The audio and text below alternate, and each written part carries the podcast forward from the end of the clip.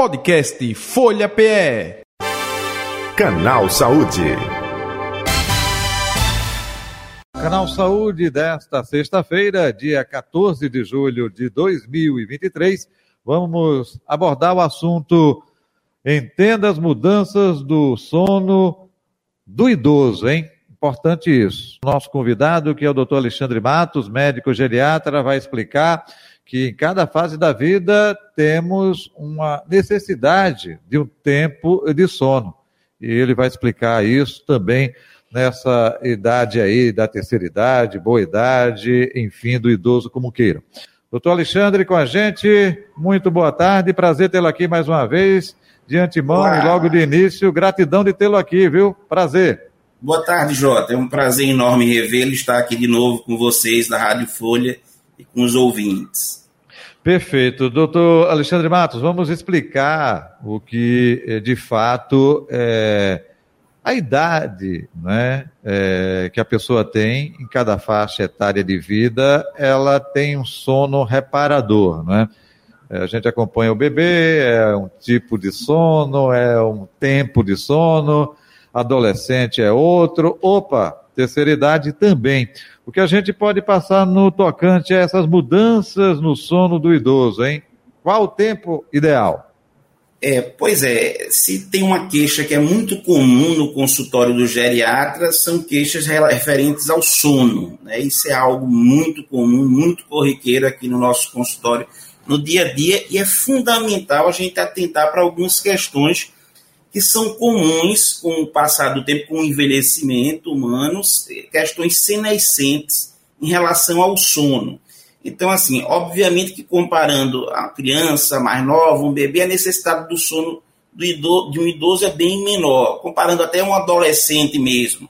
Né? Então, tem uma necessidade menor. Se fala que não tão tão pouco sono, né? Quatro, cinco horas de sono alguns têm, não, não, não é adequado. A gente sabe que mesmo para o idoso é importante que tenha aí uma média de pelo menos seis, sete horas do sono, mas é, é, é, isso é menos do que a gente vê da necessidade de uma criança. Mas tem outras questões também, também importantes, muito importantes em relação à fala de sono no idoso. Por exemplo, existe uma alteração no, no ritmo circadiano do sono, esse ritmo sono-vigília, tá certo? Que ocorre, que a gente chama de é, é síndrome da, da, do avanço da fase do sono. Isso é muito comum ocorrer nos idosos, principalmente naqueles muito idosos, com 80 anos ou mais, em que ele tem um sono logo cedo, no início da noite, e muitas vezes na madrugada, quatro horas, quatro e meia, já perdeu o sono, já levantou. Isso todo mundo deve ter alguém na família, pais, avós, e conhecidos que ah, logo cedo, antes de amanhecer, quando ainda vai amanhecer, ele já está de pé, já está. E dorme muito cedo, dorme, assiste no máximo a primeira novela na televisão, faz ali, já vai de seis horas, seis e meia, muitas vezes sete horas, já está dormindo. Então, essa é uma alteração do ritmo circadiano que não significa um distúrbio do sono que requer tratamento. E é muito comum, muitas vezes, a família tra tá trazendo, buscando que se use algum medicamento ou algum sedativo para que ele consiga ir, né, o idoso consiga ir até as 8 horas, até as 7 horas, como seria o ritmo da dinâmica comum da casa e da família, mas muitas vezes não é, não vai ser adequado que se faça isso, porque essa alteração do ritmo circadiano não chega a ser um processo de adoecimento e, portanto, não requer medicamentos. O, o doutor Alexandre, a, até aproveitando, é, a gente tem uma tendência né, da idade, mas é, cada ser individualizado é, tem esse tempo, não é? Por exemplo, Isso. eu tenho é, X idade, outra pessoa, um amigo, uma amiga da mesma idade, é, dorme menos, dorme mais. Então isso é, é, muito peculiar, isso é muito individualizado, é, doutor Alexandre? É, é muito individualizado. É, eu diria o seguinte, que uma, uma variação de até uma ou duas horas a mais ou a menos de uma pessoa para outra está totalmente dentro da margem de individualidade de cada um. Né? O que não é adequado é, uma, é, por exemplo, às vezes a gente vê isso, a pessoa dizer, não, para mim eu só durmo quatro horas de sono, cinco horas e está bom. Hoje, cientificamente, a gente já sabe que se você dormir menos do que aquele tempo que a gente precisa de sono, entre 6 a 8 horas de sono, você aumenta risco de algumas doenças. Inclusive, uma, algo descoberto não muito tempo atrás, há 3, 4 anos atrás, que é o sistema linfático, que é a drenagem né, das toxinas que a gente faz do cérebro. E isso ocorre no período do sono, quando a gente chega numa fase mais profunda do sono, você drena né, para poder ser, ser eliminada essas toxinas do cérebro. Depende de um sono de qualidade e de um tempo adequado de sono. Então, até o risco de desenvolver síndromes demenciais, como doença de Alzheimer e outras doenças, pode aumentar se a pessoa dorme muito pouco. Né? Se a não, quero só dormir quatro horas, só para mim tá, tá, bom. Não, não é adequado. É importante que. Agora, uma variação, uma pessoa tem que só se sente melhor se dormir oito horas, outro com seis já está ok, com sete. Essa variação de uma, duas horas de, pra, entre, entre as pessoas é comum e é, é individual. Agora, dormir muito menos do que essa média que se, que se preconiza pode ser um fator de risco para doenças.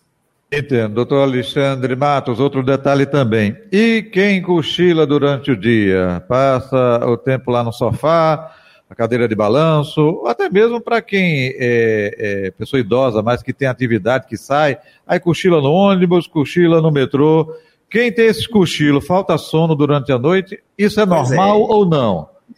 É, é, esse também, é, essa pergunta é importantíssima. Essa é, um, é, uma questão também importante por dois motivos. Né? Primeiro, a gente vai falar aqui um pouco sobre é, o que a gente chama de, de, de higiene do sono, né? hábitos adequados para você ter um sono saudável e de qualidade. Então, dentre das várias questões que a gente cita né, e, e recomenda como higiene do sono, uma delas, que, é um, que tem um peso muito importante, é você não ter, não dormir muito, ou não dormir, ou dormir no máximo ali 40 minutos, uma hora, aquelas pessoas que gostam daquela cesta e tal, e não faz mal, até tem alguns estudos mostrando até que é benéfico ter aquela cesta ali, mas tem que ser de um tempo limitado. Se a pessoa dorme várias vezes, soma aí com uma dormida de uma hora, outro cochilo de 20 minutos, mais 15, mais, e esse somatório de, de dormidas durante o dia, obviamente que isso vai impactar na qualidade do sono à noite. Então, uma das orientações é essa, na higiene do sono.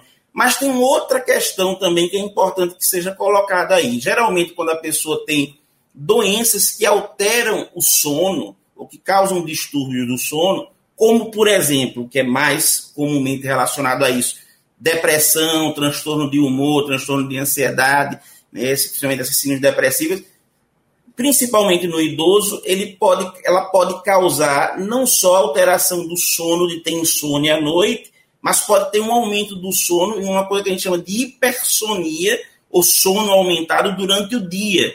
Então, muitas vezes, aquele idoso que está querendo estar tá muito tempo dormindo, cochilando, né, menos ativo e mais sonolento durante o dia, não é incomum que tenha por trás disso alguma doença como uma síndrome depressiva, um transtorno de humor, que não tem aqueles sintomas típicos e clássicos de uma depressão como a gente conhece. Ele pode estar apenas um pouco mais fadigado, com mais dores, com mais sono do, de dia, e pode ser isso aí uma doença que requer tratamento. Então, essas são algumas ponderações e considerações sobre aqueles que dormem ou cochilam muito durante o dia. É. Doutor Alexandre, eu vou é, é, fazer uma pergunta, mas que não vai fugir do nosso é, tema, não, do nosso foco, não, que é o famoso relógio biológico. E cada é, pessoa, é, mesmo idosa, tem o seu relógio biológico, não é? Então, toma café tal hora, almoço, dorme, enfim, sua rotina. E muitas dessas pessoas, às vezes, estão na casa de um filho, na casa de um parente, na casa que vai totalmente de encontro a esse relógio biológico que ele tem. Isso pode comprometer também o sono dessa pessoa idosa? Pode sim, Jota. Isso é, é importante. A gente tem uma região, tem uma, existe uma região no nosso cérebro que hoje está bem identificada como sendo essa região a principal responsável por esse relógio biológico, que a gente chama, que é o núcleo supraquiasmado.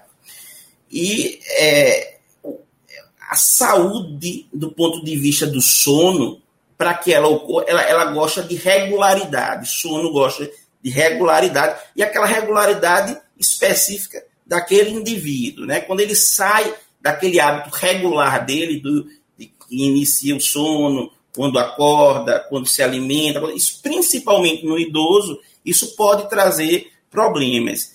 Mais ainda, mais ainda se for um idoso que tenha algum, que, que, que apresenta alguma doença do ponto de vista de transtorno cognitivo, como as síndromes demenciais, como doença de Alzheimer e outras demências que são muito prevalentes nas idades mais avançadas, e esses indivíduos eles são ainda mais sensíveis a essa mudança desse, desse, é, dessa rotina de horários. Se ele sair da rotina de horários dele, ele vai piorar muito, apresentar sintomas comportamentais, além da alteração do sono, outras alterações como piora de sintomas comportamentais e da funcionalidade desse indivíduo. O, o, o doutor Alexandre, é importante também a família. É difícil a gente dizer isso, mas tentar se adaptar a esse idoso dentro eh, eh, de casa, do ambiente familiar. Eu digo o seguinte: se você tem eh, jovens que ficam até uma da manhã, duas da manhã, com jogos, é, computador, som alto, se tiver no mesmo ambiente com a pessoa idosa, vai complicar esse sono dessa pessoa que dorme cedo, que quando dá 8 horas, 9 da noite já está querendo se recolher. É, é, tem, essa, é, tem essa, eu diria o quê? Educação, o, o termo eu acho que é esse, é, para se conseguir é, esse sono perfeito dessa pessoa idosa, não tem? Esse modo de vida desse ambiente familiar, não é? Sem dúvida, é exatamente isso mesmo. É, a gente, inclusive, recomenda, eu recomendo muito, inclusive deixo na prescrição por escrito, né, para os idosos, que é importante que, eles, que ele tenha as rotinas organizadas como uma agendazinha de horário. Isso de uma forma geral, mas eu volto a reforçar, principalmente naqueles idosos que têm algum, algum tipo de doença, principalmente síndromes demenciais, como doença de Alzheimer. Se não tiver essa rotina organizada, né, com a dinâmica dos horários dele dentro do, do da, da, organização de rotinas para ele naqueles horários, e se a dinâmica da família interferir nisso e perturbar essa rotina né, desse idoso, isso vai ser muito ruim para a saúde dele, para a piora de sintomas e surgimento de outros problemas. Perfeito. Doutor Alexandre Matos, é, outro detalhe é, no tocante a Doenças correlacionadas, por exemplo, incontinência urinária é muito comum, muito frequente, né, numa pessoa idosa. Isso também atrapalha o sono. É, e aí não tem esse sono profundo que o senhor se referiu no início de nossa entrevista. E ainda dentro dessa pergunta, uma outra, que é também a insônia ou a dificuldade de dormir em virtude de medicamentos que essa pessoa idosa toma é, seja para é, outras doenças, para Alzheimer, seja o que for, né, que geralmente, a partir de tal idade, ela tem um consumo maior de medicamentos. Eu gostaria que o senhor também abordasse desses dois aspectos, por favor. Muito bom, perfeito, Jota. Olha só, é, é muito comum, como eu disse no início da entrevista, o idoso, o familiar, ambos trazer para a consulta da, do geriatra e de outros médicos, de outras especialidades que acompanham para as pessoas e pacientes idosos, a queixa referente a sono, a insônia, distúrbio do sono. É uma queixa muito comum e frequente né, no dia a dia do médico, de uma forma geral, de qualquer médico, não só do geriatra, que atende idosos. E aí é fundamental, esse é um ponto fundamental, que antes de considerar apenas de uma forma muito simplista, ah, está com um pouco sono, vamos usar tal medicamento para poder dormir, né? vamos usar tal sedativo, tal prescrição um benzodiazepínico do medicamento sedativo para dormir. Antes de considerar isso, é fundamental, é fundamental que se diagnostique alguma doença clínica e física que está interferindo no sono.